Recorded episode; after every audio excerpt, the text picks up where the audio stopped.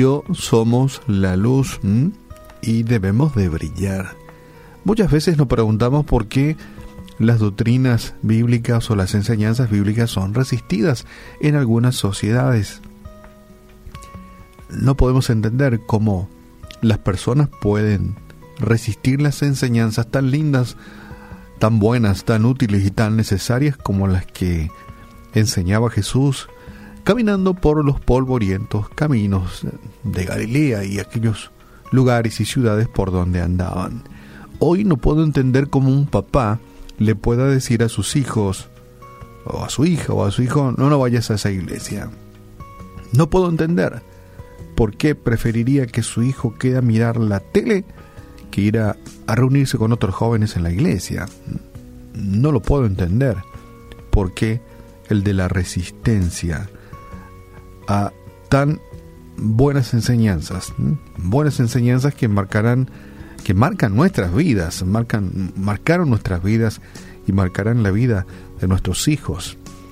Y realmente no puedo entender muchas veces cuando me entero que un papá se enoja porque su hijo va a una iglesia. Sin embargo, no le molesta que se quede mirando la televisión. Eh, no lo puedo entender.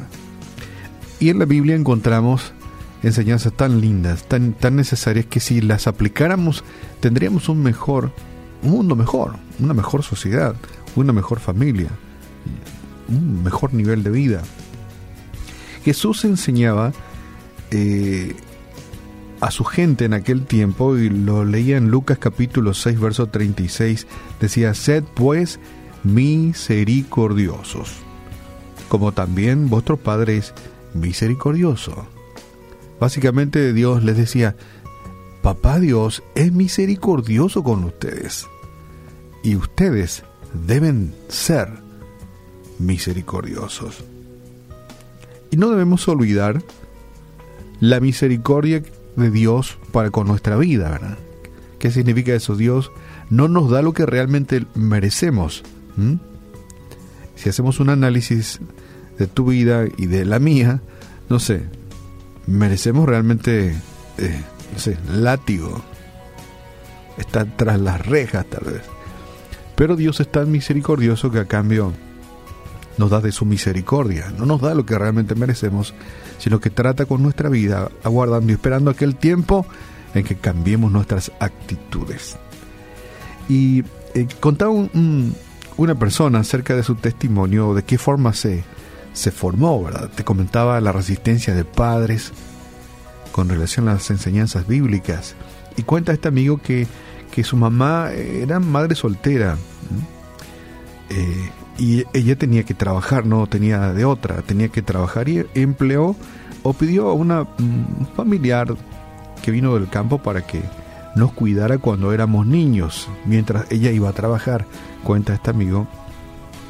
No fue hasta muchos años después que me di cuenta que cuán profundamente había la niñera o la cuidadora nuestra influenciado en nuestra manera de pensar y en nuestra conducta.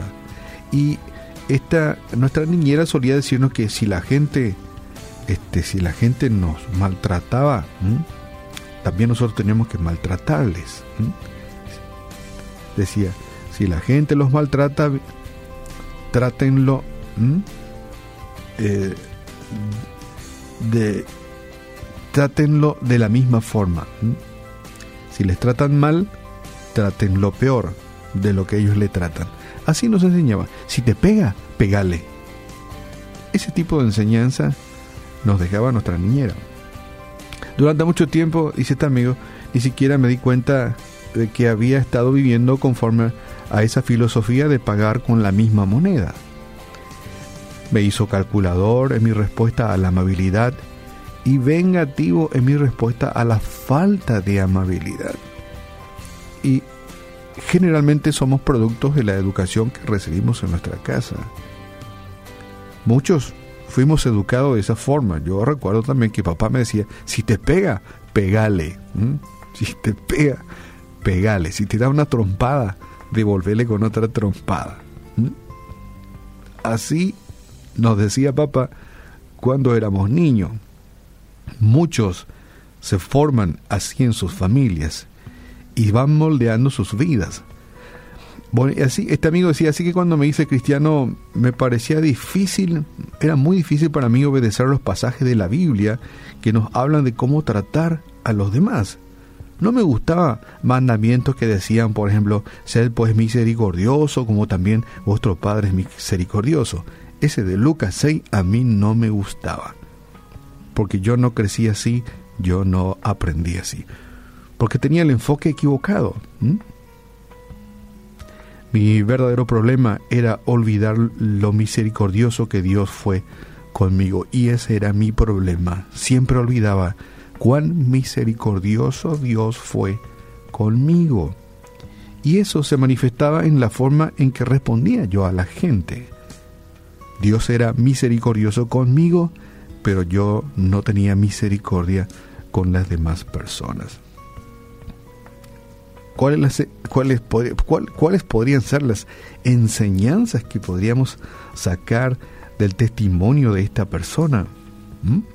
Que todos necesitamos recordar que no merecemos la misericordia de Dios, sin embargo Dios es absolutamente misericordioso con nosotros y realmente no nos da lo que nos merecemos.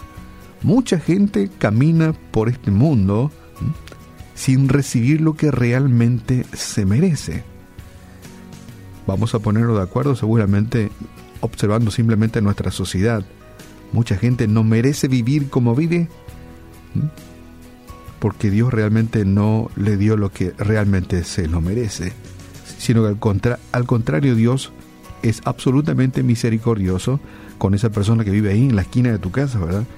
Que no vive conforme a la voluntad de Dios, que mete la mano en la lata, que se lleva lo ajeno, que estafa a la gente, que hace obras de maldad, pero sin embargo aparentemente vive bien. Todos necesitamos recordar que no merecemos la misericordia de Dios, pero Dios es misericordioso. Luego podemos ser misericordiosos con los demás. Dios espera que nosotros seamos misericordiosos con los demás sin importar cómo de qué forma o cómo nos traten.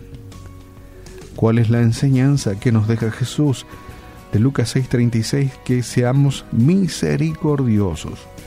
Cuesta, muchas veces cuesta, claro que cuesta, pero nos deja el desafío de que seamos misericordiosos, porque Papá Dios es misericordioso con nosotros. Lo mismo pasa con el tema del perdón.